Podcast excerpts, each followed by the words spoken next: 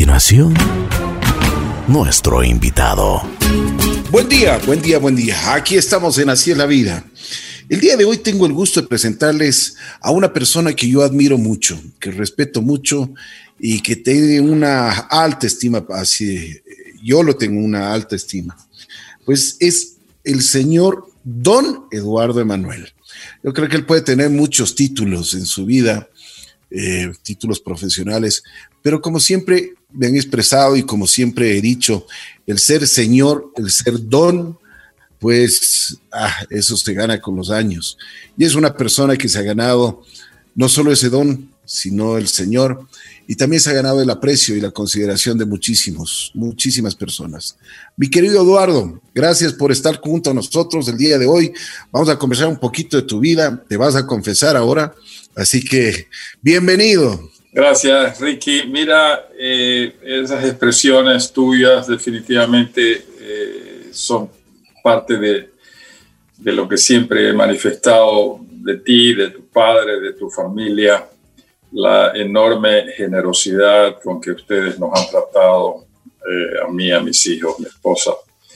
Pero también quiero decirte que son expresiones y sentimientos recíprocos, mi querido Ricky.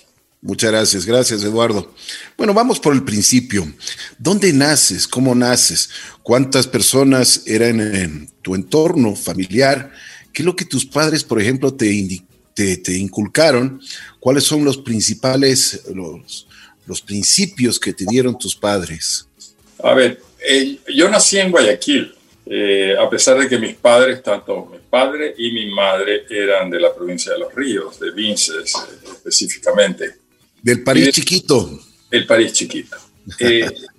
descendemos de un bisabuelo que llegó a Ecuador vía Nueva York en aquella época, finales del, del siglo XIX, XX, desde Italia y se afincó en Nueva York por un tiempo y de ahí bajó a Sudamérica con un hermano. Eh, se enamoró en Ecuador y este señor italiano terminó eh, desarrollando una familia eh, ecuatoriana, de la cual nace mi abuelo, mi padre y nosotros. Crecimos eh, inicialmente en Guayaquil, cobijados en esa época por el paraguas de mi abuelo materno, un hombre conocido en Guayaquil, de esas figuras clásicas que caminaban por la avenida 9 de octubre, vestido de lino blanco, con sombrero, de paja en esa época, pues, las famosas tostadas que se llamaban, muy típicas del guayaquileño de, de mitad del siglo pasado. Y después de eso eh, nos movimos por las actividades de mi padre que giraban alrededor de la agricultura. Nos movimos a, a Quevedo y vivimos en que yo viví por lo menos mis, mis primeros años, aprendí a caminar en Quevedo, para que tengan el, famoso granero del Ecuador. Eh, sí, mi padre fue uno de los pioneros en la siembra del banano. El banano se desarrolla originalmente en la provincia de Los Ríos, alrededor de la zona de Quevedo, eh, producto de una estación experimental que montó el gobierno de Velasco Ibarra de la época, estoy hablando eh, mitad de los años 40, y y mi padre trabajó para esa estación experimental que era regentada en esa época, te digo, por, por el Instituto eh, Agrario Ecuatoriano y una misión francesa. Hicieron experimentos de ver cómo el banano podía acoplarse a nuestro clima, a nuestras condiciones, y obviamente así fue. Hoy día somos pues una potencia eh, en, en, la siembra de banano y y tecnificada a los niveles que ha llegado. Mi padre trabajó ahí, cuando terminó su función, pues eh, se dedicó a la siembra del banano. Eh, era un hombre muy activo social y políticamente. Y terminamos, cuando yo tenía cinco años, año 1951, en la ciudad capital, mi querido Richard. No puedo creer. Claro, yo, yo he vivido en Quito por tres ocasiones, en distintas épocas de mi vida. Eh, hice la escuela en Quito, en la escuela Eugenio Espejo. Mi padre fue senador de la República en esa época y entramos, mi hermano y yo, a la escuela Eugenio Espejo. Mis hermanas, que eran dos en esa época, eh, hermanas mujeres, eh, entraron a lo que era la Fundación Colegio Americano de Quito. Y ahí estuvimos tres años, regresamos a Guayaquil y ya desarrollé mi juventud, tanto de escuela como colegio en Guayaquil. Llegamos a ser, ya para ese entonces, seis hermanos, mi hermano Carlos Julio y yo, y cuatro hermanas mujeres. Eh, terminamos colegios, eh, cada quien agarró su rumbo, eh, a estudiar universidades, después de eso matrimonios y... a ver, a ver, pero, pero no te saltes mucho, mi querido Eduardo. a ver, ¿qué actividades hacías? ¿Qué te gustaba? ¿Qué, ¿Eras deportista en el colegio? Y primero quiero que me digas, mm, hincha de qué equipo eres, porque por supuesto has tenido la posibilidad de vivir en, en todo lado. Me imagino que tu corazoncito sí te dice algo, ¿no? Bueno, sí, de, en, la juventud eh, y ya particularmente en, Guayaquil, eh, practiqué muchos deportes. Sí, hemos sido de, sangre deportistas, he tenido eh, tíos por el lado materno muy, muy renombrados en el ámbito deportivo. Un tío mío basquetbolista, Cuto Morán, que fue seleccionado nacional, hombre jugó con Rivadeneira, con el Coco Rivadeneira, con Patayucha Ceballos en la época de oro del básquetbol ecuatoriano. Y otro tío mío fue futbolista de carácter profesional, eh, en Guayaquil igual. De manera que hemos tenido siempre una línea, una línea bastante eh, eh, cercana al deporte. Y yo practiqué pues, desde fútbol, béisbol, básquetbol, eh, jugué en un par de equipos eh, dentro de los torneos eh, provinciales. en el colegio igual practiqué algunos deportes. Y el corazoncito del que tú hablas definitivamente es el que está primero en la tabla, mi querido Ricky. ya, ya, ya, ya me dijiste todo. Al que, nadie le daba ningún mérito a inicios de este campeonato bastante atípico, pero que hoy día, pues eh, gracias a, un esfuerzo extraordinario de sus jugadores, eh, está liderando la tabla y esperamos que pueda llegar a la, a la final a, pelearse ese campeonato justamente con tu equipo, ¿no? Con, Así el, es. Que, el que yo sé también cuál es el corazoncito. Qué bueno, qué bueno. A ver, mi querido Eduardo, después de que terminas ya de, estudiar en el colegio, ¿a dónde vas? ¿Cuál, es, ¿Cuál era tu visión del mundo? ¿Qué es lo que tú querías? Porque eh, realmente te pones retos muy interesantes, ¿no? O sea, retos importantes. Yo eh, no termino el colegio, Ricky, eh, en Guayaquil. muy escapado, llamemos así, de una disciplina familiar. Eh, acuérdate que te digo que vengo de una familia italiana donde el, el, patriarcado eh, es, tremendo, pero el matriarcado es aún mucho más fuerte. ¿no? Quien, quien lideraba las, las manifestaciones familiares en todo sentido siempre fue mi madre, una mujer de carácter eh, bastante fuerte, muy dulce, cariñosa, pero, pero aplicaba a rajatabla la disciplina familiar, a escondidas de la familia. Eh, apliqué yo, estando todavía en el quinto curso del colegio, apliqué a una, a una beca eh, de un intercambio eh, estudiantil que era regentado por una organización sin fines de lucro en Estados Unidos. Y me gané la beca firmé papeles sin que supiera mi padre y mi madre, claro, hasta que llegó el momento en que la autorización para viajar del menor de edad tenía que firmarla eh, mi padre. Entonces, en un domingo muy típico de mi familia, que eran domingos italianos, donde se comía mucho espagueti, donde eh, eh, se tomaba mucho vino, eh, mi padre era el centro, por así decir, del grupo familiar, muy a la italiana. Y venían mis tíos, venían mis primos, venía todo el núcleo familiar, directo o indirecto. Y recuerdo que en ese, ese domingo de esa, de esa, esa, esa reunión al almuerzo, eh, le dije a mi padre que quería que me firmara unos papeles. Entonces fui a mi cuarto, traje los papeles y se los y obviamente a la sorpresa de todo el mundo. Eh, y, cómo así esto, ¿no? Eh, dentro de esa costumbre familiar, Ricky, también existen aquellas condiciones de, de, prelación dentro de los hermanos, ¿no?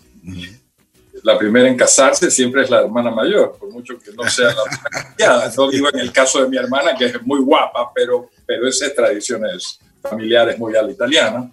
Y de los hermanos, el, el, jefe sucesor automático siempre es el hermano mayor, el que tiene que primero viajar, el que tiene que el primer carro, el que, el que primero aprende a manejar y cosas por el estilo. Entonces yo estaba saltando un poco con esta, con esta trampita que yo había hecho, yo me estaba saltando un poco la tradición familiar.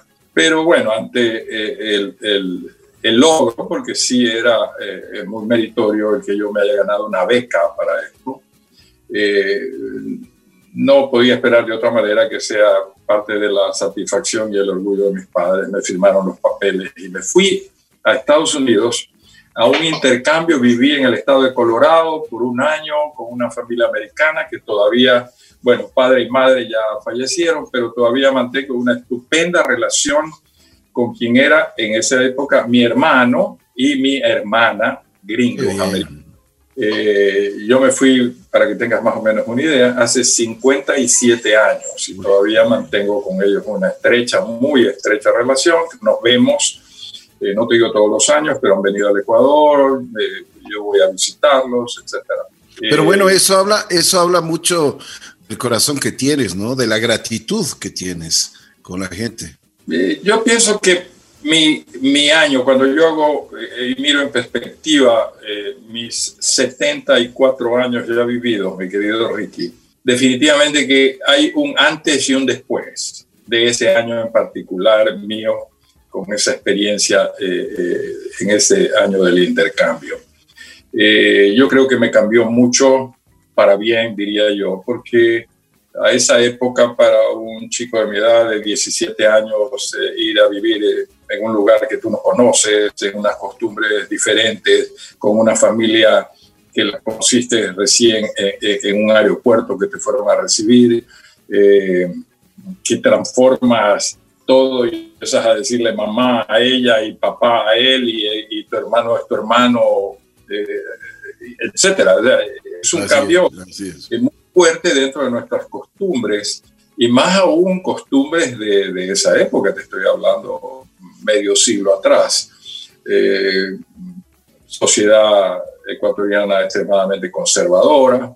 Eh, era difícil a veces y tú creo que lo puedes vivir hoy día, inclusive con tus hijos o tus hijos con tus nietos, de que no nos dejaban ir a dormir a la casa de un amigo nos dejaban ir a pasar la tarde, jugar, pero a las seis de la tarde aparecía por ahí papá o mamá recogiéndote, ¿no? Entonces, imagínate para esa época eh, el que yo haya decidido irme a vivir con una familia eh, totalmente desconocida, que podía ser una especie de lotería, de salir la maravilla de familia que a mí, gracias a Dios, me salió, o podía ser una situación negativa o no tan agradable eh, pero es una lotería al fin y al cabo. Entonces ese año me marcó en muchos aspectos. Eh, una de las cualidades, eh, yo diría que puedo resaltar, si tú me preguntas a mí, ¿qué, qué, te caracteriza a ti como individuo? Yo te puedo decir que mi principal característica, que sí la, sin, sin mucho pelos en la lengua te tengo que decir, sí es una virtud, es la tolerancia. Yo aprendí a ser tolerante, tolerante ante la diversidad, tolerante ante la diferencia en opiniones, eh, diferencia religiosa, diferencia política. Yo vivía en una casa de protestantes, eh, no eran católicos, yo era católico, eh, profesaban sus ideas políticas muy libremente en la mesa. Es posible que yo el día de hoy tenga muchas críticas objetivas sobre el sistema de vida norteamericano, pero igual lo acepto, lo entiendo y lo respeto. Y asimismo respeto la diferencia de las ideas en todo sentido. Diferencias eh, de raza. Yo tuve amigos de todas las razas que te puedes imaginar en esa época. Buenos amigos míos de colegio. Y lo interesante es que esa vinculación que yo tuve con esa organización la mantuve durante 50 años. Yo fui eh, participante, no solamente como estudiante, sino que tuvimos eh, en mi casa estudiantes de intercambio, no sé, ya perdí la cuenta, siete, ocho, diez. Cada vez que había un chico que no le podíamos encontrar una casa donde eh, ubicarlo, pues yo tenía que venir a mi casa y decirle a mi esposa, oye, este chico se va a quedar a vivir con nosotros un año. y así tuvimos algunos. Pero yo llegué inclusive dentro de la organización, Ricky, eh, más allá de haber sido el, presidente de la organización a nivel Ecuador, yo fui miembro eh, del Board of Trustees a nivel mundial, es una organización que agrupa eh, casi 100 países en el mundo y por votación, todos los países votan y eligen a los miembros del board a nivel mundial. Eh, y yo tuve pues eh, el beneplácito de, gente que llegué a conocer en el transcurso de los años y pasé ahí nueve años en ese directorio. Qué bien. Una, una cosa, Eduardo, tú eres un líder nato y el líder se hace o, o, o, nace. ¿Qué es lo que tú crees? Porque, y eso me gustaría que el público conozca, porque donde tú vas pones tu huella. O sea, no eres una persona que vas a, cualquier comunidad, grupo, lo que sea, y, y pasas inadvertido. Pones tu pensamiento, tu huella, lo haces de la mejor forma y además haces crecer lo que tú estás, eh, o sea, lo que estás, eh, lo que estás pensando y lo que estás entregando a los demás. A ver, yo, yo tuve un mentor en mi vida bueno, he tenido dos, efectivamente. Uno en el ámbito profesional y otro en el ámbito político. Y los dos coincidían con algo. El líder no nace como líder. El líder se va haciendo en el camino. Y la única manera, eh, eh, suena paradójico, pero la única manera que uno puede establecer que llegó al punto de considerarse un líder es cuando la mitad de la gente te ama y la otra mitad de la gente te odia. Y eso me exactamente estos dos mentores que yo digo, en el ámbito privado, empresarial y el otro que fue mi mentor y, mi, mi, ideal eh, en el ámbito político, me decía exactamente igual. Entonces yo creo que en el camino eh, no necesariamente todo el mundo eh, tiene que congraciarse contigo, ni todo el mundo tiene que compartir tus ideas. Pero lo importante a todo es dejar sentada tu opinión, dejar sentada tu manera de pensar sobre los temas y con una cosa que creo yo que es la parte importante, lo que hablamos hace un momento, esa virtud que se llama ser tolerante. Si tú eres tolerante con las personas, vas a poder comprender mejor su manera de pensar y tratas a través de eso de llegar en mejores términos a que él también sea tolerante con tus ideas. Obviamente que en la viña del Señor hay, hay de todo, uno no, no necesariamente puede considerarse que lo que dice uno es la absoluta verdad y tiene que respetar cuando justamente tus ideas no coinciden con las de las otras personas. No eres dueño de la verdad, nadie puede ser dueño de la verdad. Son dueños de ideas. Y yo me considero que yo soy dueño de ideas, no soy dueño de la verdad. Y eso te lleva en algún momento con más facilidad, diría, no con absoluta facilidad, pero con un poquito más de facilidad a escalar dentro de la montaña de la vida, a escalar cada vez más hacia la cima. Uno nunca llega a la cima porque allá arriba falta el oxígeno y eso es justamente cuando ya no estás en capacidad de respirar. Qué bien, Eduardo, ese pensamiento me gustó. Llegar a la cima sí falta el oxígeno. Sí, señor. Bueno, Eduardo, a ver, después de, después de esta hermosa experiencia que tuviste en los Estados Unidos, ¿qué pasó? ¿Qué hiciste? ¿Cómo te fue? Además que eh, los Estados Unidos te, te, brindan un sinnúmero de cosas, buenas y malas también, ¿no? Sí, sí, yo pienso que eh, hay, hay un, un, efecto bastante importante dentro de esa experiencia.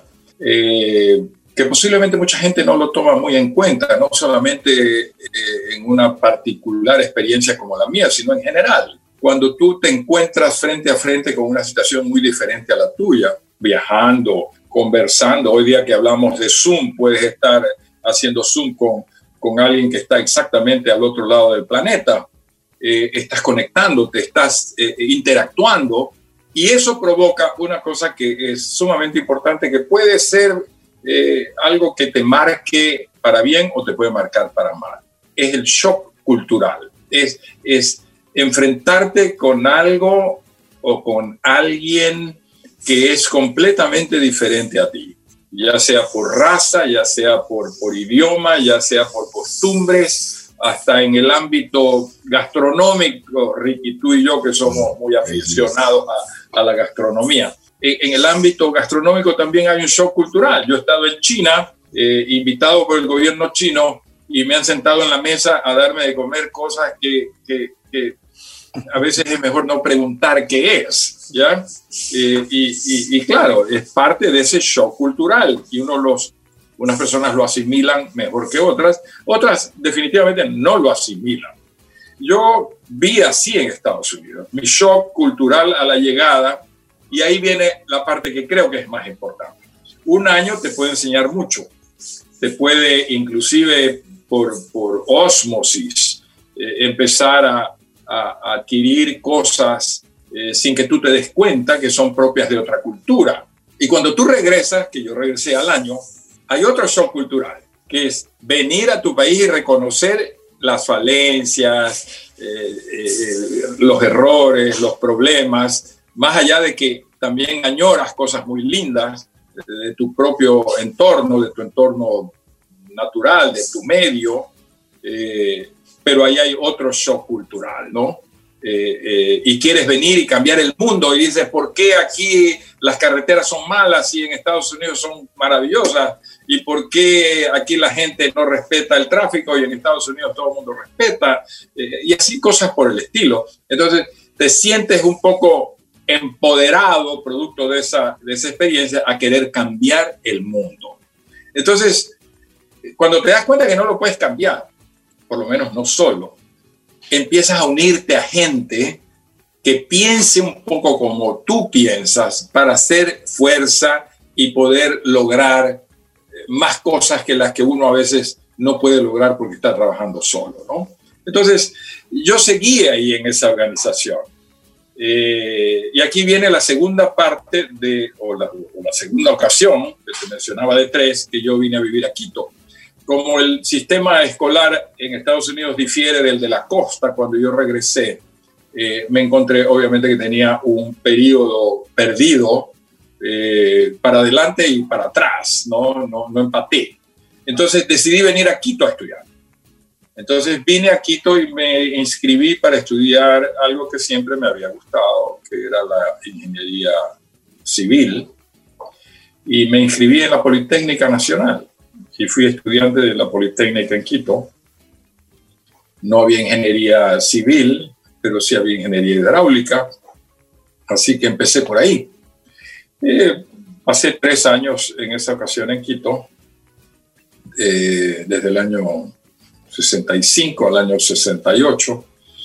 Y regresé a Guayaquil por un problema de salud de mi padre. Eh, mis hermanos no estaban en Guayaquil, yo era el más cercano a mi padre y madre, que estaban solos en Guayaquil. Así que decidí regresar a Guayaquil y fui a terminar mi universidad en Guayaquil. Esa fue la segunda etapa mía en, Quito. Grandes amigos, eh, ya era otra época, ¿no? ya no era la, época de juventud de, del colegio, ya era la universidad. Eh, el candil me entusiasmó mucho. Eh, mi tocayo que tocaba el órgano, pues lo visitaba frecuentemente durante la semana. Eh, y así por el estilo fue una vida muy linda, hasta inclusive el año en que fuimos, yo vivía en la residencia universitaria, eh, a pesar de que estudiaba en la Politécnica, y fuimos desalojados eh, de, la, de la residencia en la época de la dictadura. Eh, como te digo, regresé a Guayaquil, terminé la universidad en Guayaquil, estudiaba ingeniería civil, pero eh, tenía muchas horas libres, Ricky. Eh, yo me consideré siempre un muy buen estudiante, tenía una buena capacidad retentiva y, de, y capacidad de entendimiento, no era de los que necesitaba ir mucho a, quemar libros estudiando. Eh, y tenía muchas horas libres y tenía unos amigos que trabajaban y yo no trabajaba, eh, yo era estudiante, así que en algún momento decidí trabajar part-time y me metí a trabajar en una línea aérea. Año 1968, cuando regresé a Guayaquil. Y de ahí nunca más paré me gradué de la universidad, soy ingeniero civil, nunca he puesto un ladrillo en ningún lado, pero sí me considero que he sido un relativamente exitoso empresario de líneas aéreas. Yo creo, yo creo que no, no has puesto un ladrillo, has hecho edificios. que eso es importante en la vida. Es una, es una buena, es una buena acotación, Ricky, porque dicen que hay personas que tienen una una piedra en la mano o un ladrillo en la mano y algunos piensan tirarlo contra un vidrio y hay otros que viendo el ladrillo ven un edificio, ¿no? Entonces, de acuerdo, de acuerdo. Pero bueno, Eduardo, la vida te dio la oportunidad de ir a las, a las grandes empresas.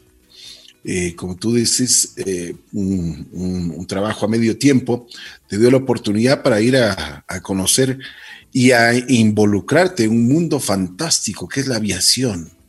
Un mundo que te dio la oportunidad de ser nada menos y nada más que representante de Eastern, una de las mejores empresas que existían en los Estados Unidos en ese tiempo, ecuatoriana de aviación. Bueno, un sinnúmero de cosas que has hecho.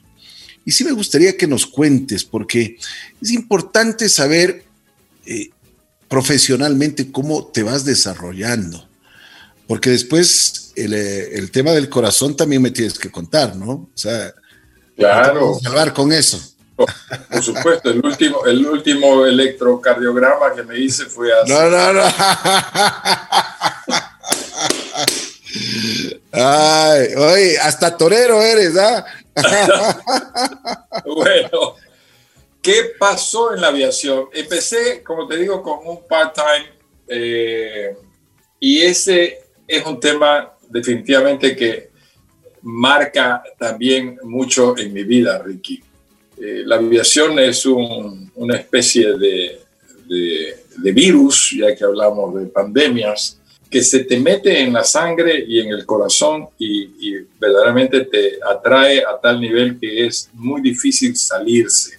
Y más aún si tú empiezas a eh, demostrar o manifestar ciertas capacidades especiales. Yo me considero que he sido un buen relacionador público. Eh, creo que, he tenido eh, cualidades como para eh, desarrollar un, entorno positivo y la, y la aviación, por lo menos en la época que yo empecé, Ricky, de los años 60, 70, era una actividad de alto glamour. O sea, no es como hoy día que tú lidias con una computadora, eh, vía teléfono llamas a una aerolínea y te contestan en Singapur o te contestan en la India, o te contestan en Costa Rica, o te contestan en México, en cualquier lugar de un call center. Entonces hay una despersonalización en el trato entre el pasajero y, la, aerolínea. En mi época no, en mi época eh, todavía se podía decir que la aviación era una actividad basada en el trato personalizado. Y ahí es donde uno puede decir calzo o no calzo en esta actividad, en el sentido de que eh, me gusta, me gusta atender, me gusta relacionarme con la gente y eso es la aviación. Entonces fui desarrollando ciertas aptitudes y capacidades hasta llegar, eh, como tú lo has mencionado, a ser el director general eh, para Ecuador de una aerolínea de mucho prestigio como Eastern en, la época. ¿Cómo, ¿Cómo, fue eso, Eduardo? A ver, cuéntame. Me, me imagino que fue una, una, por supuesto, una responsabilidad gigante para ti, ¿no? ¿Qué, edad tenías en ese tiempo? A ver, estamos hablando eh, de los años 70. O sea, estamos hablando de hace, Ricky, 50, 50 años yo tenía 24. A los 24 años yo era director general de una de las aerolíneas más eh, prestigiosas del mundo, eh, todavía existe en, la mente lo que ustedes los, los eh, comunicadores sociales lo, llaman top of mind. Todavía el top of mind eh, en, el Ecuador, por lo menos cuando se habla de aerolíneas, se habla bien, muy bien de Eastern. Y antes de Eastern yo trabajé en Braniff. Y como Braniff... La compañía, ¿no? Linda, la Flying Corp.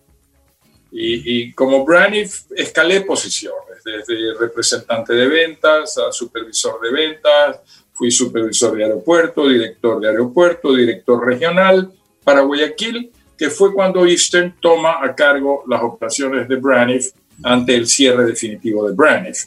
Entonces, yo estaba de director regional para Guayaquil y había un director general para Ecuador en esa época. Eh, cuando viene Eastern Airlines, quedamos en esas posiciones y al poco tiempo el director eh, general para Ecuador, que era muy buen amigo, eh, ya fallecido, Fausto Fernández Salvador, un hombre igual, un gran profesional de la aviación, renunció y se me ofreció a mí el cargo. y, y ahí fue mi querido Ricky que hace exactamente 30 y 37 años, vine la tercera ocasión a vivir a Quito.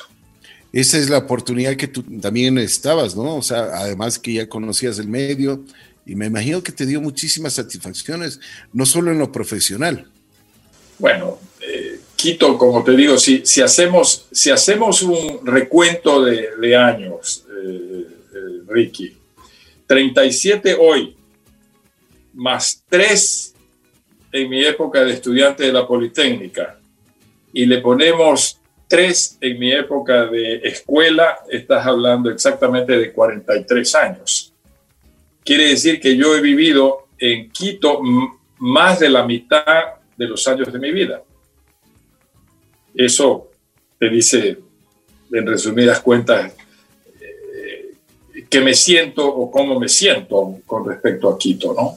Oye, Eduardo, eh, aparte de, la cuestión de la aviación, que termina tu relación con Easter, eh, tienes otra gran responsabilidad, un liderazgo y como decían, es cuando las papas queman, te haces cargo de Ecuatoriana de Aviación. Bueno, yo me hice cargo de Ecuatoriana Aviación por un pedido expreso de en aquel entonces presidente de la República, León Febres Cordero. Eh, Ecuatoriana estaba constituida como una empresa estatal, eh, de la cual tanto su presidente ejecutivo como su presidente del directorio eran representantes personales del presidente de la República. Entonces, eh, quien nombraba a través de un decreto ejecutivo el presidente ecuatoriana y el presidente del directorio era el presidente de la República. Y, León Férez Cordero, que eh, fue mi amigo, personal, antes de ser presidente de la República, eh, me pidió que, que, yo aceptara el cargo. Eh, nunca quise, obviamente, poner condiciones porque no era agradable, tratándose de presidente de la República, pero sí acordamos eh, que Ecuatoriana Aviación era una empresa estatal que para poder competir en el mundo de la aviación de la época, donde ya las empresas en la región y en el mundo estaban convirtiéndose de empresas estatales a empresas privadas, o por lo menos con algún grado de participación del sector privado. Eh, eso se vio en, Chile, en Argentina, en Brasil, eh, se, vio en Francia, se vio en, Bélgica, en Alemania, eh, que las aerolíneas estaban entrando a, ese esquema de, de semi-privatizaciones. ¿Por qué? Porque el mundo de la aviación lo dominaban las empresas norteamericanas. Y las empresas norteamericanas eran todas privadas, que hacían, deshacían, compraban, tenían una gran agilidad eh, empresarial, eh, desligadas de, las normas y de, de los candados que, que normalmente tienen las empresas que son del sector público.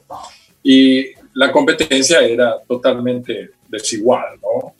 Tú tenías una empresa, voy a ponerte el nombre de la época, la misma mía, Eastern Airlines.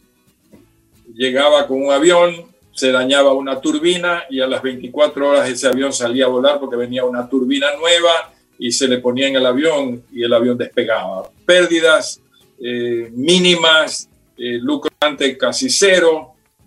Ecuatoriana Aviación tenía un problema con un motor y había que pasar por todo un trámite de aduanas, de solicitud, de Contraloría, de Procuraduría, eh, Banco Central, importaciones, etcétera, el avión parado 30 días. Entonces, ese tipo de desigualdades en, una actividad que, no solamente, no solamente eh, tenía ese glamour de calidad, sino que es una actividad que viaja a la velocidad que viajan los aviones. Las decisiones van en razón de 800 kilómetros por hora. No es lo mismo que manejar un barco, eh, no es lo mismo que manejar un tren. Esto, esto, esto es una actividad muy dinámica, ¿no? Y mi acuerdo, llamemos así, con el señor presidente de la época era, tratemos en lo posible de que Ecuatoriana Aviación entre al mundo de la semi-privatización. Y claro, eh, fue un proyecto que, que, llegó al escritorio del presidente de la República de la época, pero hubieron problemas en el camino que, que no permitieron concretar. ¿no? El, tema, el tema de Taura de la época, tú recordarás, fue un tema eh, muy decisivo en, en la conducción de una empresa en particular eh, como ecuatoriana de aviación que eh, había sido ah, por muchos años adscrita a la Fuerza Aérea Ecuatoriana, ¿no? Y el conflicto que hubo pues de la época eh, era, era más o menos como decir, no hagamos olas con una privatización de Ecuatoriana. Mi querido Eduardo, bueno, hemos hablado en la parte profesional. Te sigues, después de, lo, de, de que sigues en la aeronáutica, ¿Cómo te fue? O sea, ¿cómo, cómo, cómo vas desarrollando tu vida en la parte profesional? Bueno, yo me retiré, eh, eh, Ricky, de la, de la actividad diaria en líneas aéreas en el año 1998. Eso quiere decir que fueron 30 años de actividad. Y decidí desvincularme eh, mi último trabajo fue de vicepresidente eh, de Saeta, eh, con Roberto Dun al frente. Me desvinculé de, de, esa actividad ya en forma directa y empecé a desarrollar una actividad empresarial propia mía, dando los primeros pasos, como siempre, con mucha cautela. la experiencia mía de la aviación obviamente me dejó eh, conocer en profundidad eh, eh, qué es lo que la, la actividad aerocomercial en el Ecuador en particular, necesitaba para consolidar eh, una posición firme en, ámbitos de competitividad, de calidad, etc. Entonces, eh, eh, abrí una empresa que provee servicios logísticos a líneas aéreas en el ámbito de carga, entendiéndose que la carga para esa época, estoy hablando del año, los años 90 al año 2000, empezó a sentir un boom un desarrollo bastante sostenido eh, desde el aeropuerto de Quito, eh, a pesar de las limitaciones del antiguo aeropuerto, pero decidí incursionar ahí, obviamente, como te digo, basado en mi experiencia y en una investigación muy profunda de qué era lo que el mercado en ese entonces demandaba como servicios logísticos.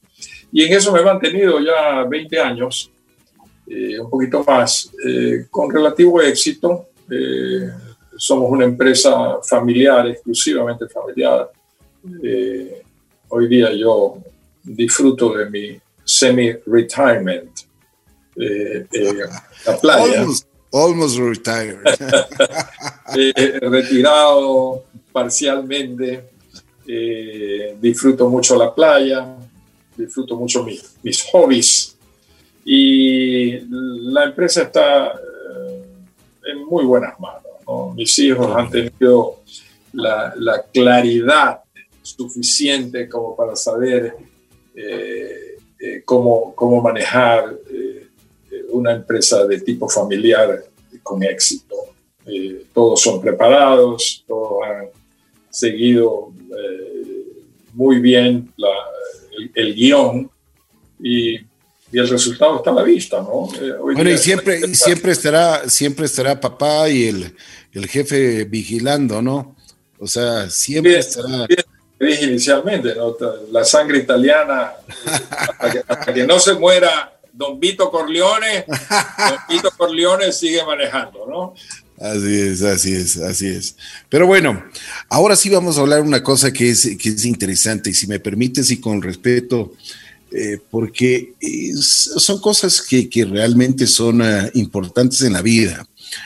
Eh, tú has tenido mucho éxito en la parte profesional, pero también has tenido un éxito gigante en la parte humana. Tener una familia, y eso sí me gustaría que, nuestros escuchas eh, lo pongan mucha atención, porque es cuando uno ama y tiene el corazón y busca y lucha por algo muy especial. Tú encuentras una, y eso quiero que me, cuentes si es posible, tú encuentras a una mujer que realmente es un apoyo sensacional, el, amor de tu vida. Eh, ¿cómo, ¿Cómo le encontraste? ¿Por qué? qué? O sea, a ver, cuéntame esa historia, porque eso es, es interesante, mi querido Eduardo. Yo cada vez que tengo que contar esto, porque lo cuento con, con gran satisfacción, Ricky, y, más aún a preguntas que vienen eh, de un profesional de la comunicación y un gran amigo como es Ricky Cueva. Siempre traigo a la memoria una frase de una película, eh, una película muy simpática eh, con Tom Hanks, que es viudo, y el hijito que tiene como seis años, siete años, le anda buscando novia al papá y a través de un programa de radio se, se mete y, y, promociona a su padre diciendo mi papá es un gran hombre y, es el mejor padre del mundo y está buscando novia. Entonces, la frase a la que me quiero referir ante tu pregunta es cuando esta entrevistadora de radio le dice, cuénteme su historia le dice a Tom Hanks. Y Tom Hanks le responde, le dice, ¿cuánto dura su programa? y siempre, siempre la tengo en mi memoria porque cada vez que alguien me pregunta, cuéntame tu historia de tu vida, eh, especialmente mi vida, mi vida sentimental y mi vida familiar, siempre digo, ¿cuánto tiempo nos sobra de tiempo, mi querido para poder contar? Pero voy a tratar de hacerlo lo más resumido posible. Yo tengo dos matrimonios, tengo seis hijos, tres hijos en mi primer matrimonio y tres hijos en mi segundo matrimonio. Tres hijos guayaquileños y tres hijos quiteños. A todo esto hay un denominador común, mi querido Ricky. Que yo mi primer matrimonio y mi segundo matrimonio lo tuve con la misma esposa. Porque yo me casé, me divorcié y me volví a casar con ella.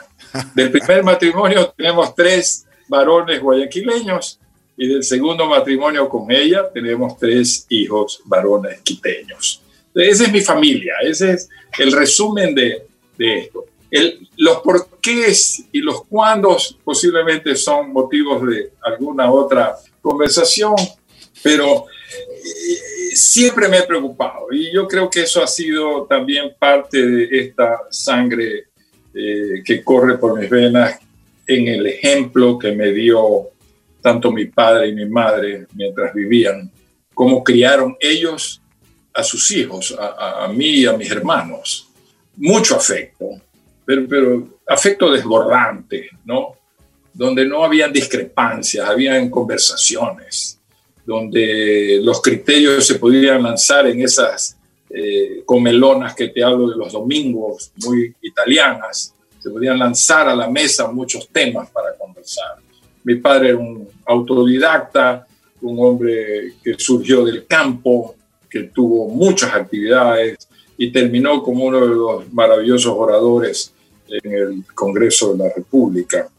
Eh, entonces nos enseñó mucho a través de sus vivencias literarias, como él las llamaba. Él vivió a Macondo a través de, un libro y, vivió eh, la Segunda Guerra Mundial a través de libros y, vivió eh, amores eh, imaginarios a través de libros. Entonces, él, él, inculcó a sus seis hijos eso, ¿ya? un afán de, de, investigación, de búsqueda, de no desmayar, de, de, no bajar los brazos ante la adversidad. Con esa enseñanza, con esa escuela dentro de cuatro paredes que fue mi casa, eh, mi hogar con mis padres, yo, yo también eh, puse en vigencia eh, ese sistema de crianza de mis hijos.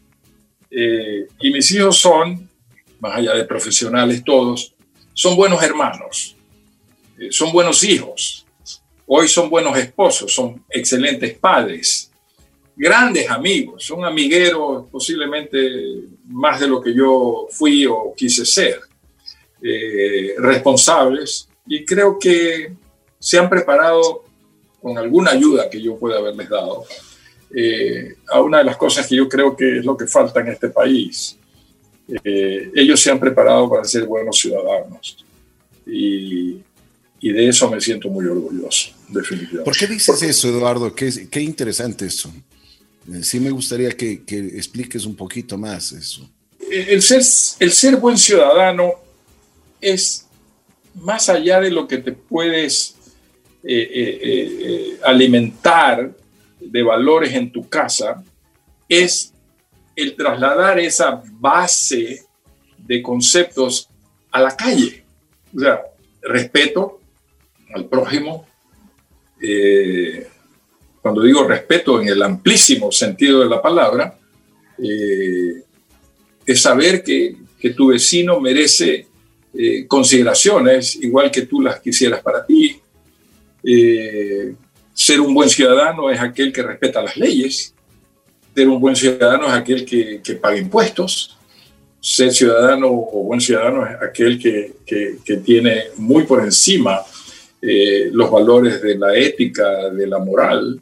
Eh, ser un buen ciudadano es el hombre que, que antes de ir a votar el día de las elecciones eh, se ha enterado la responsabilidad que tiene cuando estampa su, su rayita en un papel. O sea, no es ir por ir, sino el saber por qué y qué vale, qué vale mi voto, ¿no?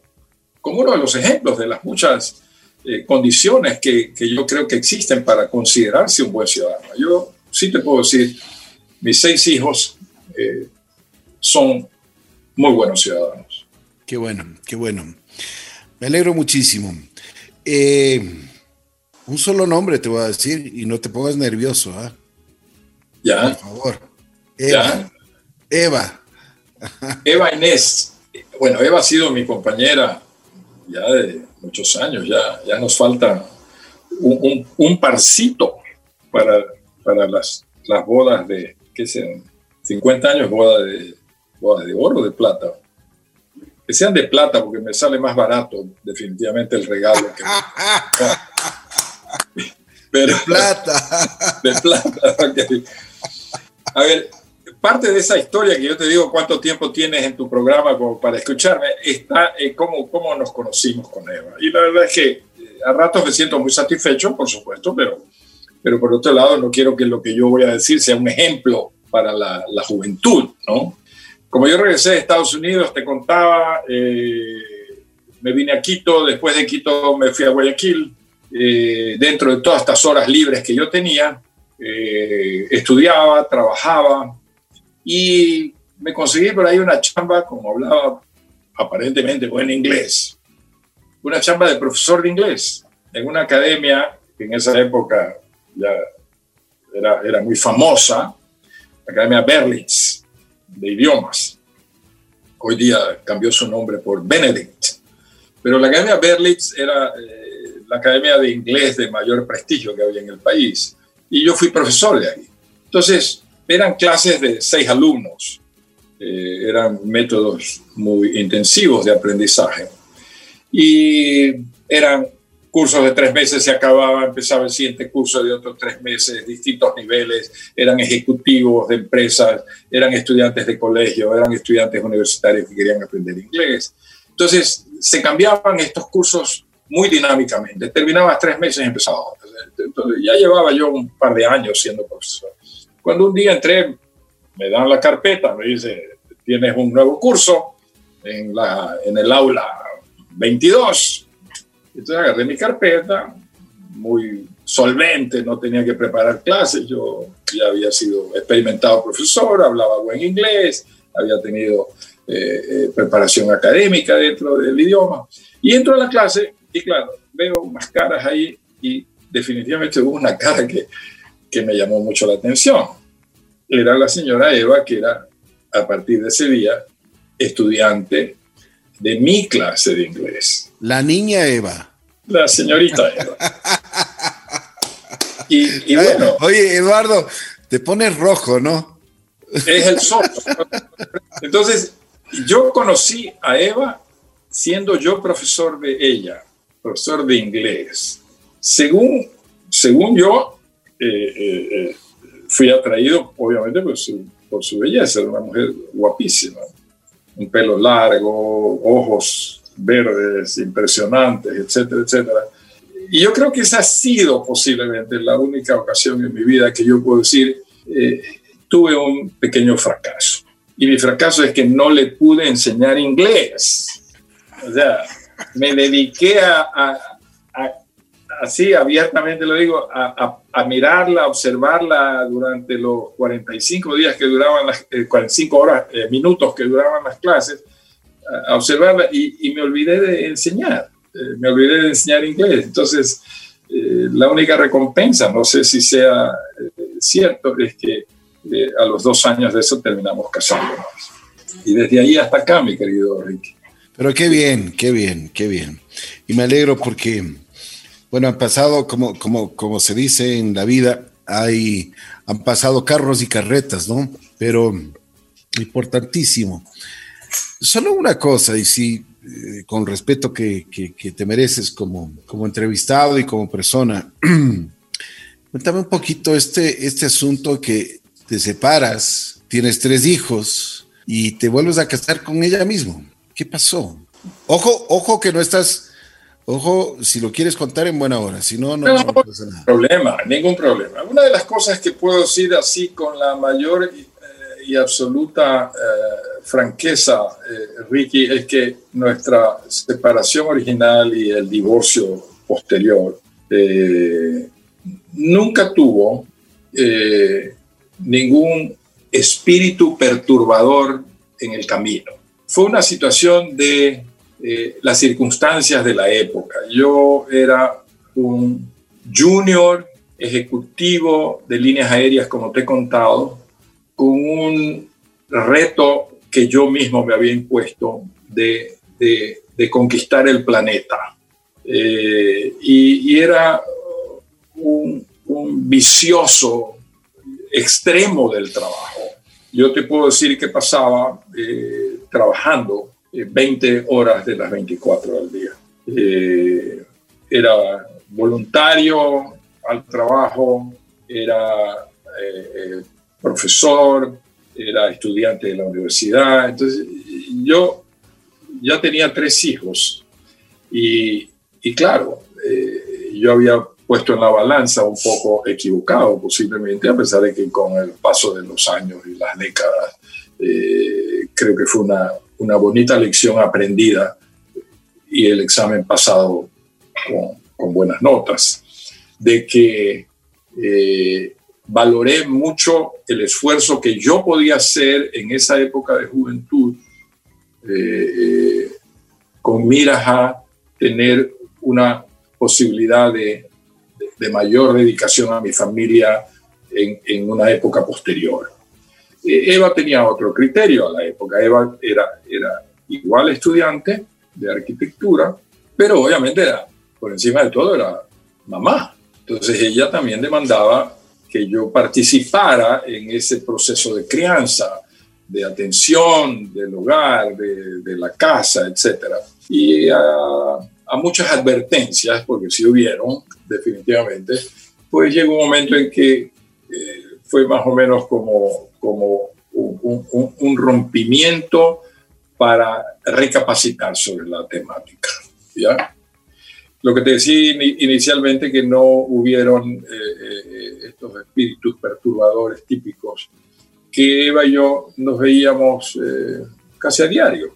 yo visitaba a mis hijos mientras estaba en el país, porque viajaba mucho. mientras estaba en el país visitaba a mis hijos igual todos los días. actividades sociales que habían en casa de mis padres, Eva era invitada y actividades sociales que habían en la casa de los padres de Eva. Yo, yo era de los invitados especiales. Hasta que un día, sí, ya a todo esto es, oye, ¿y por qué no nos volvemos a casar? Y, y bueno, lo hicimos. Oye, y mm, la pregunta es la siguiente, ¿no te tembló, no a ti, sino a Eva no le tembló la mano?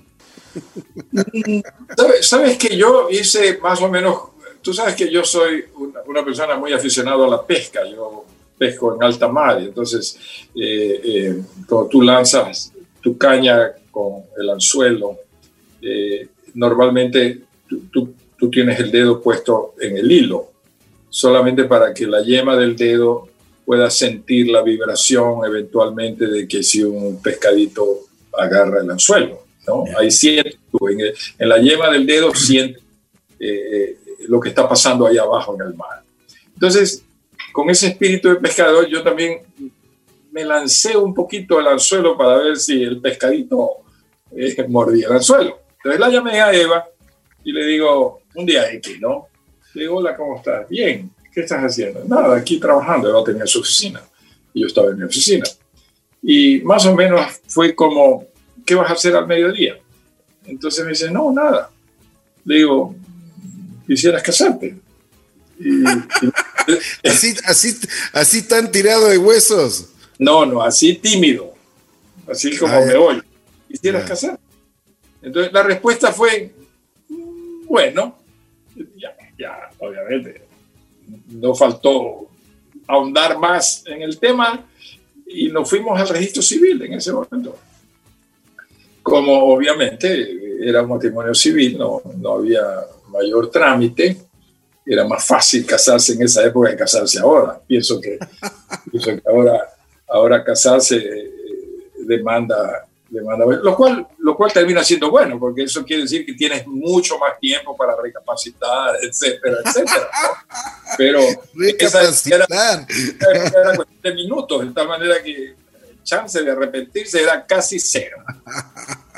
Entonces, lo único que decidimos es, eh, bueno, necesitamos dos testigos. Lleva tú a tu hermana, yo llevo a mi hermano, nos fuimos al registro civil y nos casamos. Qué bueno. Oye, ah, África, cuéntame.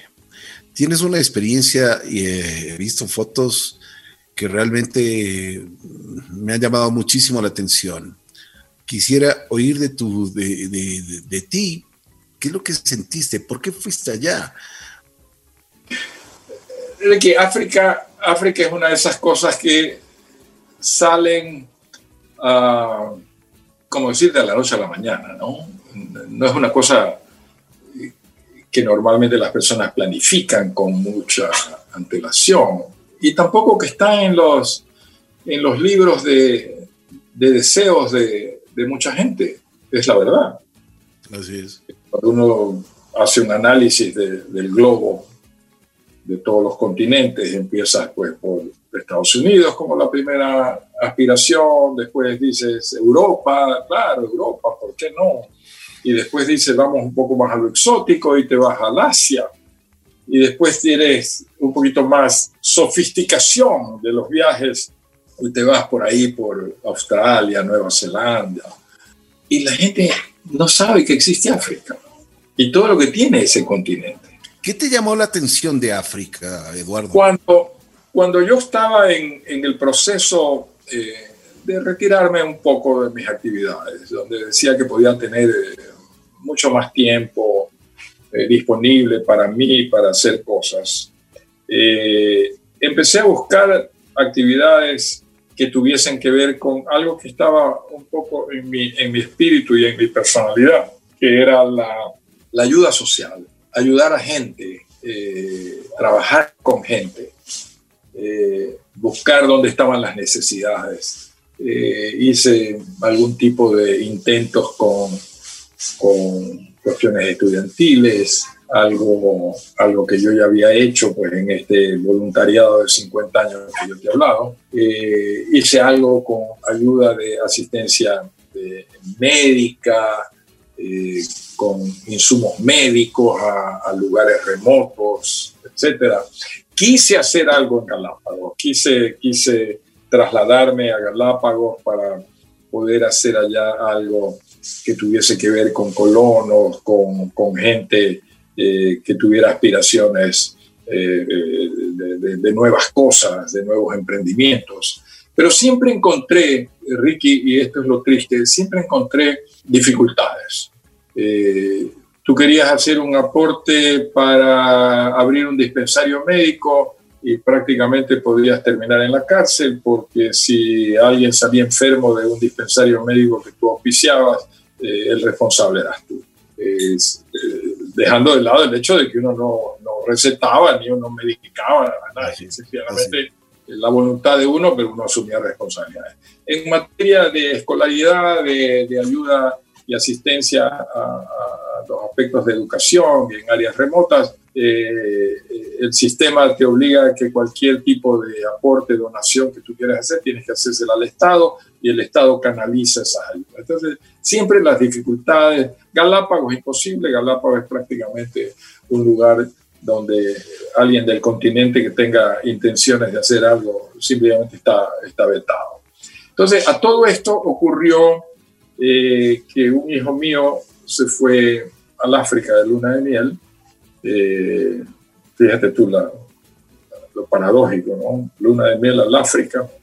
Eh, ¿En serio? ¿Y por qué? A ver, eso explícame un poquito. O sea, que, que me imagino que llamó la atención muchísimos aspectos. Pero qué, o sea, que, ¿cuál era la, la, mística, la característica que tenía tu hijo para irse al África?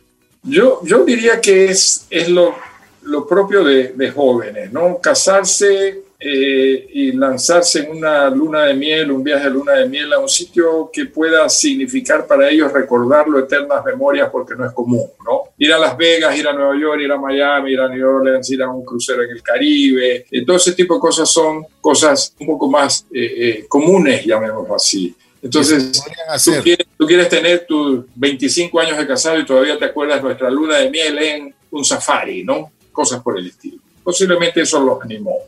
Entonces, cuando ellos regresaron, conversamos mucho del tema y ellos habían llegado eh, en su estancia en Sudáfrica a una reserva eh, natural no fueron hoteles de cinco estrellas ni nada por el estilo, sino una reserva natural eh, que igual era administrada por una fundación que tenía entre sus trabajadores a nativos y a voluntarios que venían de todas partes del mundo a hacer trabajo voluntario. Pero este era una especie de un resort turístico que operaba con voluntarios. Me gustó la idea en el sentido de decir, si yo quiero hacer algo, pero no me gustaría ir a un resort turístico, a mí me gustaría encontrar eh, algo que tenga que ver con verdadera ayuda, con algo que tenga sentido. Y, y después de escribir a muchas organizaciones, encontré esta que se llama GRI, Game Resort International. Es una organización sin fines de lucro eh, que tiene en su misión el, rescate el cuidado y la reinserción de elefantes huérfanos en la selva. Entonces llevo cinco años haciendo este trabajo, que voy de voluntario a, esta, a este sitio eh, muy escondido en la selva africana. Eduardo, una pregunta antes de esto. Sí. ¿Cómo te fue la primera vez? ¿Qué sentiste? ¿Cómo, o sea, eh, ¿sabías a lo que ibas? Eva, ¿qué te dijo? ¿Tus hijos qué te dijeron? ¿Tus nietos? A ver, yo, yo tuve, así como haciendo un recuento de aquel almuerzo en ese domingo, cuando saqué los papeles que firmara mi padre para autorizarme el viaje, casi una cosa igual ocurrió aquí. En una reunión tuve que decirle, mira, estoy pensando en hacer esto. Eh, vi las caras de hijos, nueras y por supuesto de Eva. ¿No te dijeron estás loco? Eh, sí, hubieron manifestaciones así de ataques frontales a mi cordura. Eh, y claro, a Eva no le gustó la idea en principio porque consideraba que había mucho riesgo de por medio y que por qué yo tenía que correr riesgos eh, cuando podía, podía, podía hacer muchas cosas que no implicaran ese tipo de riesgos. Pero bueno, eh, tuve el apoyo, eso sí, casi y respeto incondicional de dos o tres de mis hijos que me animaron a decir, ándate. Entonces me fui. Ah, sabía lo que iba, había leído mucho, me entusiasmaba la, la misión de esta organización, eh, sabía cuál era mi trabajo, que, en qué consistía mi apoyo. Eh, es una organización que tiene un centro de operaciones en Lusaka, en Zambia, pero eh, el, centro de actividades está en el Parque Café, que está eh, muy metido en la, en la selva, eh, donde no hay nada. Y tiene, como te digo, ese, esa misión que es rescatar elefantes huérfanos que quedan huérfanos por la insólita actitud de los cazadores furtivos que matan a los adultos por el marfil. Y obviamente el bebé elefante, desde días de nacido o meses de nacido, no tiene marfil, de la manera que no tiene sentido gastarse para ellos torpemente una bala en, un elefante bebé y felizmente quedan con vida. y eso es, son los que rescatamos. Es increíble cómo somos los seres humanos, ¿no? Cómo destruimos muchas cosas y eh, las vivencias que tú nos cuentas el día de hoy con esto de los elefantes, realmente es una, es una pena, ¿no? Te debe, te debe dar dolor del alma cuando, cuando ves ese tipo de cosas, ¿no? yo he tenido que presenciar eh, por lo menos unos tres episodios de rescate de elefantes bebés eh, que siguen deambulando, porque esa es la tristeza de todo, ¿no? Pierden papá, mamá, toda la manada, ocho o diez elefantes asesinados eh, y masacrados, porque para sacarles el marfil los masacran. Qué increíble, ¿no? Y estos bebés deambulan buscando ayuda, no sé, comida, agua, se alejan del sitio. Entonces, normalmente encontramos estas matanzas yo tengo, he sido testigo de unas tres de, de estos encuentros, descubrimientos. ves esta matanza y tú sabes que tiene que haber algún bebé deambulando por ahí. Entonces sale una tipo expedición en búsqueda de esto. Eduardo, perdón un ratito, y, discúlpame, pero que yo no, tengo este conocimiento y, el público también quisiera saber, o sea, ¿están, el, marfil eh, cuesta muchísimo? Cuéntanos. A ver, eh, un, elefante adulto puede tener en marfil, eh, en peso, aproximadamente unos 300 kilos, hablando de unos 150 kilos por cada uno de los dos eh, colmillos estos. Y cada kilo en el mercado negro cuesta 10 mil euros. No. Así como me oyes. Entonces es más caro, más caro que el oro y más fácil de encontrar. Pues el oro por lo menos tienes que ensuciarte las manos un poco escarbando perdón, eh, Eduardo, la ignorancia, ¿para qué lo utilizan? Bueno, hay, varias, varios, varios usos perversos que se le da al, marfil, ¿no? Si tú vas a China, por ejemplo, eh, vas a encontrar muy comúnmente las tiendas afrodisíacas. Ah, sí, sí, sí. Eh, el, raspado del marfil hecho polvo para ellos un, altísimo afrodisíaco. Eh, por otro lado, creencias que no están comprobadas de que eh, alarga la vida, eh, crea condiciones sobrenaturales y cosas por el estilo. Eso es el ámbito esotérico. Desde el ámbito comercial puramente mercantilista, todas las tallas que hay sobre, sobre el marfil, ¿no? Figuras que se tallan, el Buda que tú encuentras en las tiendas como joyas por el precio que tienen, obviamente. Así Terminan unas figuras de 10 centímetros de alto costando fortunas. ¿Ya? Y esto, yo diría, no ocurre en el mundo entero. Eh, los cazadores furtivos, furtivos trabajan hoy día casi que bajo pedido y esos pedidos vienen definitivamente del Asia, que es donde eh, eh, este material, este elemento es cotizado en esos niveles. Eh, el resto del mundo no. hoy día inclusive hay leyes que se dictan en el mundo entero con respecto a, la prohibición de comercializar objetos de, marfil animal. y bueno, la tendencia del mundo siempre va a ser eh, lograr concientizar eh, al resto sobre lo dañino, perjudicial, lo estúpido eh, que esto termina siendo, ¿no? Qué bien, lo has dicho la palabra perfecta, estúpido, ¿no?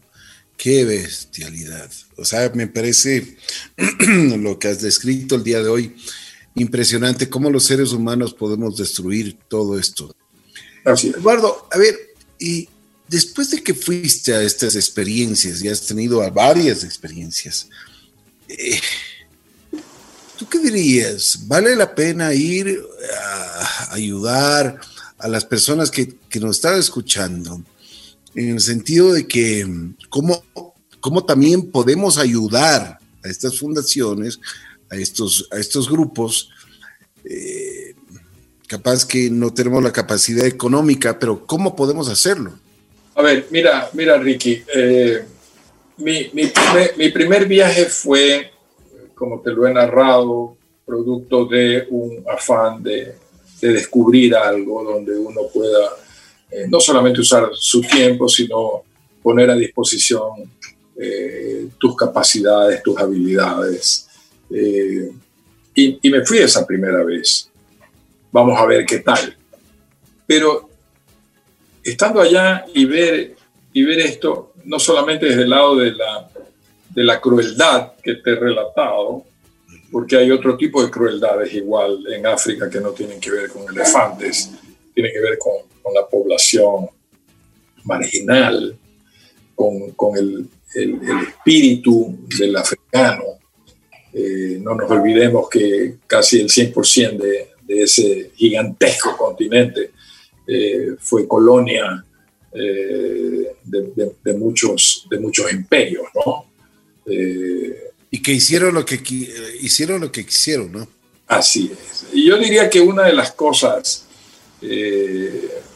más trágicas dentro de todo ese periodo del colonialismo, básicamente europeo en África, eh, fue cortarle al africano eh, eh, su espíritu,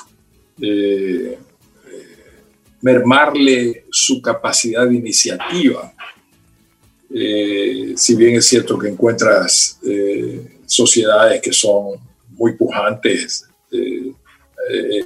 hablando sociedades que se han desarrollado eh, por encima de la media, con, buena gestión política, social, económica, etcétera, pero la gran mayoría no, la gran mayoría es un, es un pueblo que ha sido subyugado, eh, que no tiene capacidades, que no hay infraestructura eh, básica.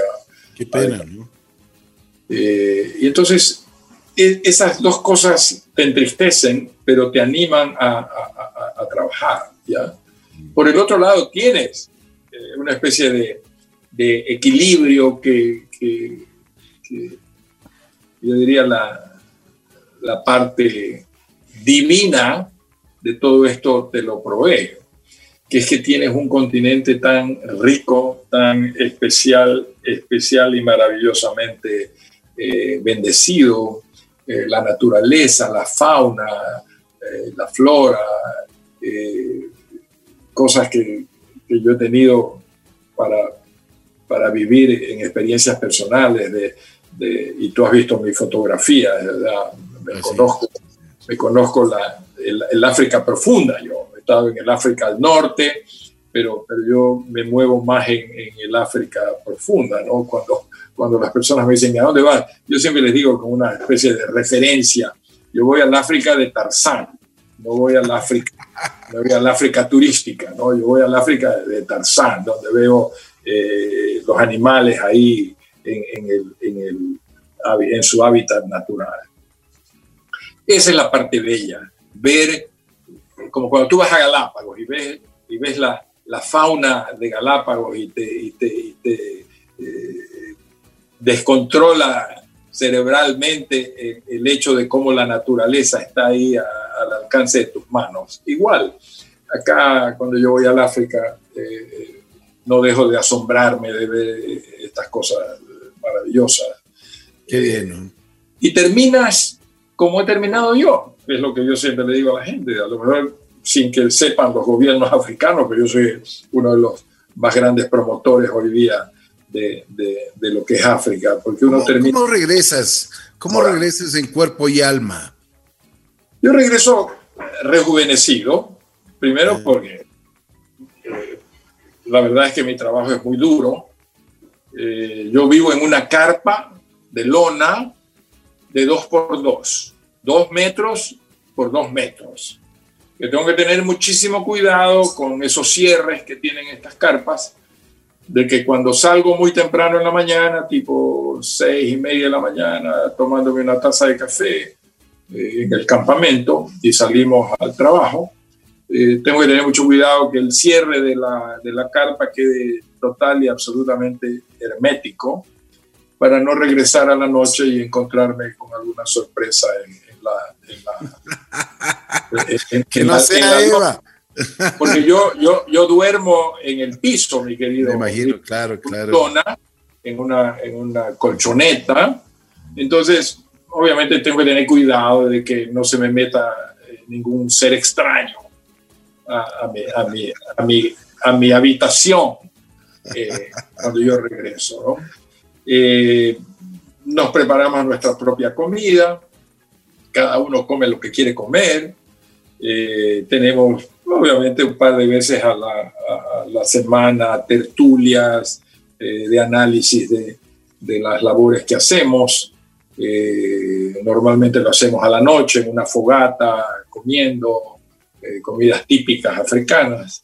Eh, pero el trabajo es duro, se camina mucho, temperaturas de, yo he estado en temperaturas de 45 o 46 grados centígrados, caminando eh, eh, en África, no solamente viendo al frente, sino viendo al piso, porque hay necesidad de tener todos los ojos puestos en todos lados para, para estar siempre en el lado seguro. Mi querido Eduardo, hemos hablado un poquito de todo, ¿no? ¿De qué te falta hablar? ¿De qué, de qué me falta hablar? Yo, te digo sinceramente, Ricky, nunca podríamos decir eh, mi vida está eh, totalmente realizada o, me siento realizado. Eh, siempre hay algo más que se puede hacer. ¿Te arrepientes de algo? Que si yo me arrepiento de algo. Sí. Yo te diría que no, no me arrepiento de lo que he hecho. Yo creo que si alguien me permite a mí tener un reloj que pueda dar marcha atrás, volvería a hacer lo mismo, pero con un poco más de madurez. Mi incursión en la política, por ejemplo, fue no desagradable, pero creo que, que pudo haber sido un poco más eh, productiva, si vale el término, eh, si hubiese sido eh, posiblemente un poco más persistente en mis ideas. ¿ya? en cierta manera, lo que yo te decía inicialmente, a veces uno quiere cambiar el mundo y, y, y, sabe que solo no lo puede hacer y lo que no debe hacer es rendirse. ¿ya?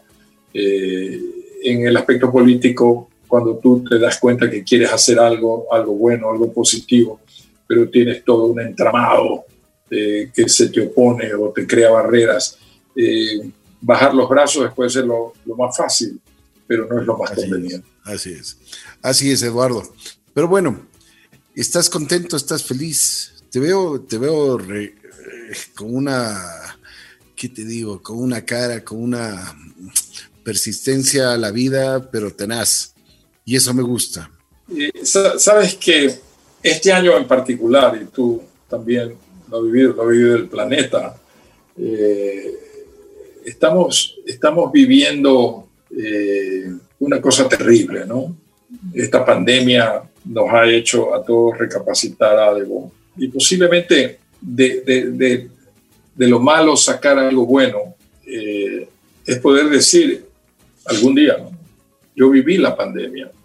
Eh, y no solamente la viví escondido para no contagiarme, o no solamente la viví eh, con mascarilla, o no solamente la viví eh, alejado de, de, mis seres queridos para protegernos, no, la viví en el sentido positivo, que aprendimos a valorar cosas que posiblemente antes estaban delante de nuestros ojos y no lo veíamos, ¿no?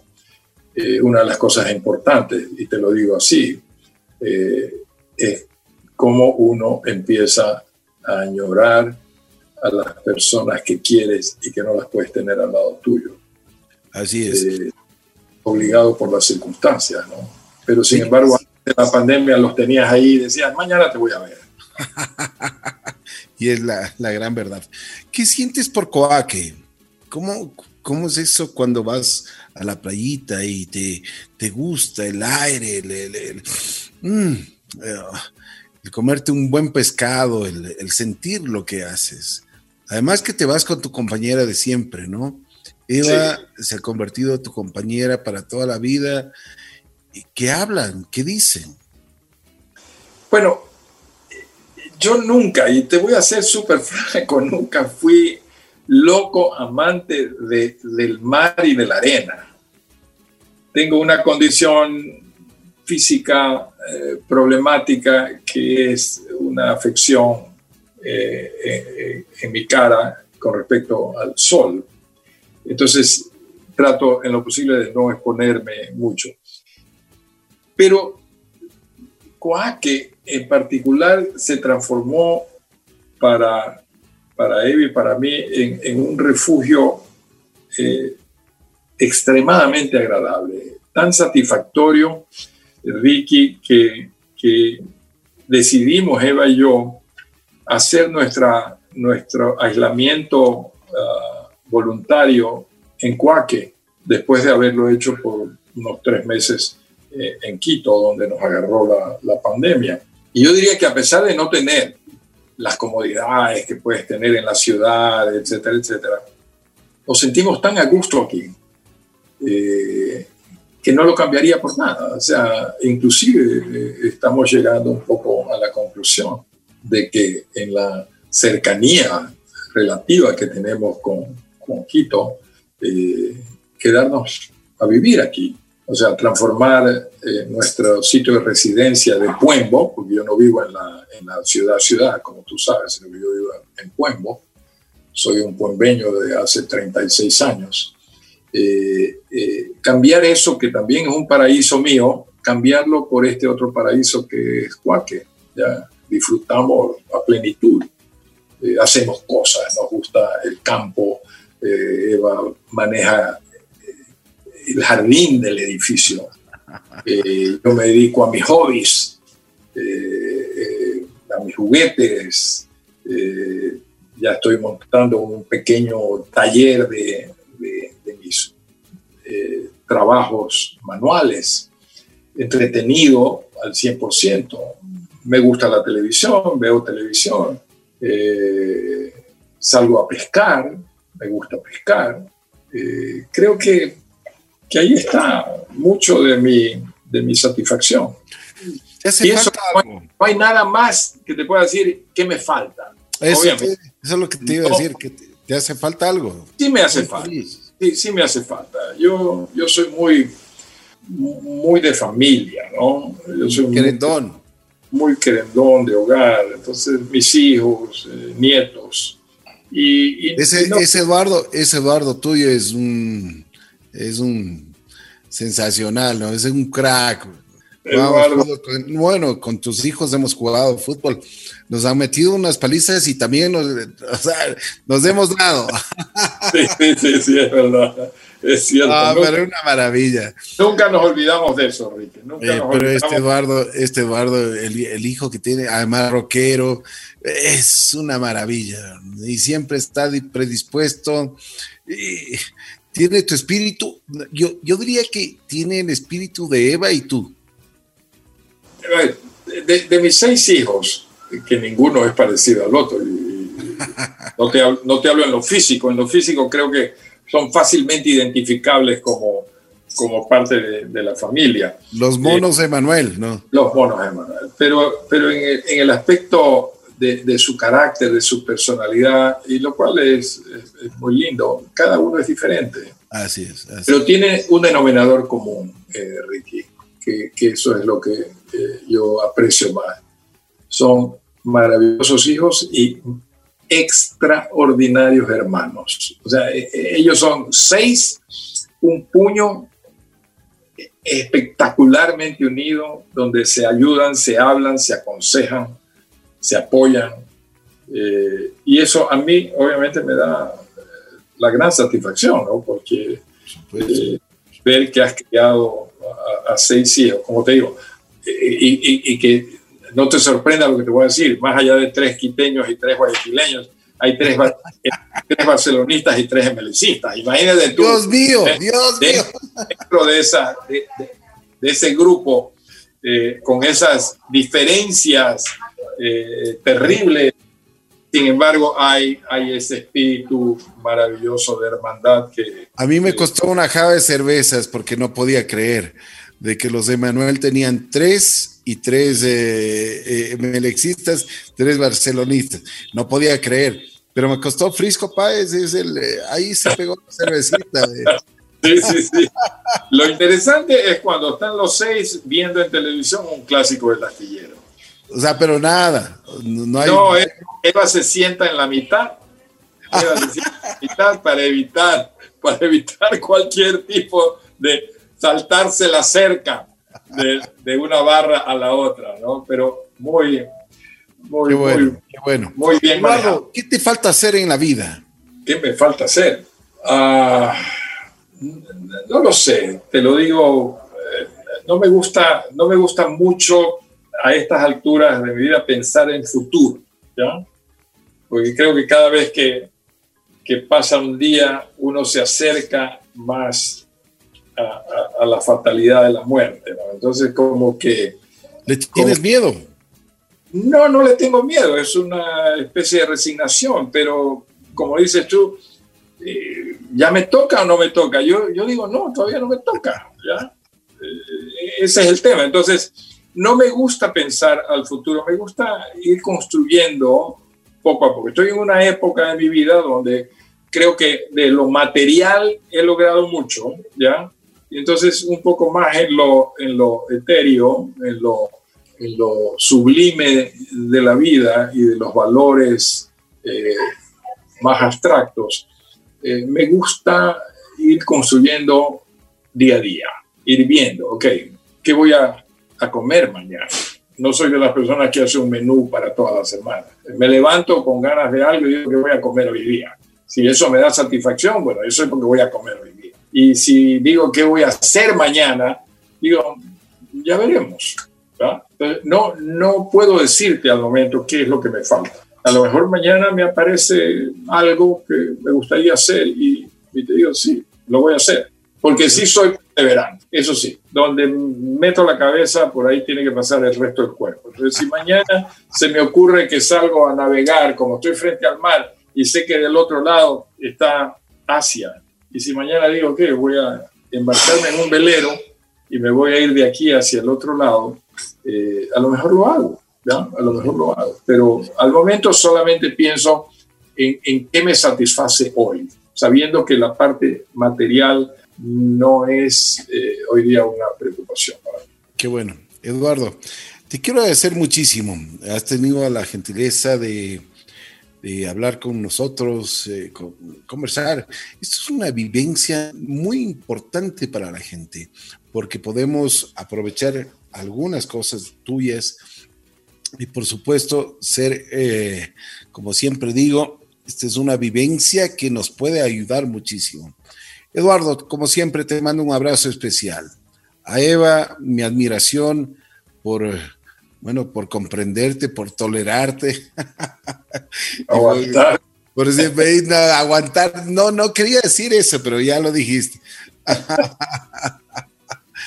y, y les mando un abrazo muy especial a los seis de, oye, una maravilla son tus hijos realmente has construido una familia. Yo creo que ese es el mayor éxito, eh, éxito que has tenido en la vida. Cuando tiene unos hijos maravillosos, una mujer extraordinaria, eso es lo mejor. En lo profesional nos has explicado muchísimas cosas y has luchado mucho. Como tú dices, trabajaba 20 horas, 20 horas para hacerlo. Mucha gente ha trabajado eso y lo ha hecho. Gracias, Eduardo, por abrir tus puertas y abrir tu corazón. Te mando un abrazo especial a ti, a Eva y a todos. Y aquí estamos en Así es la vida.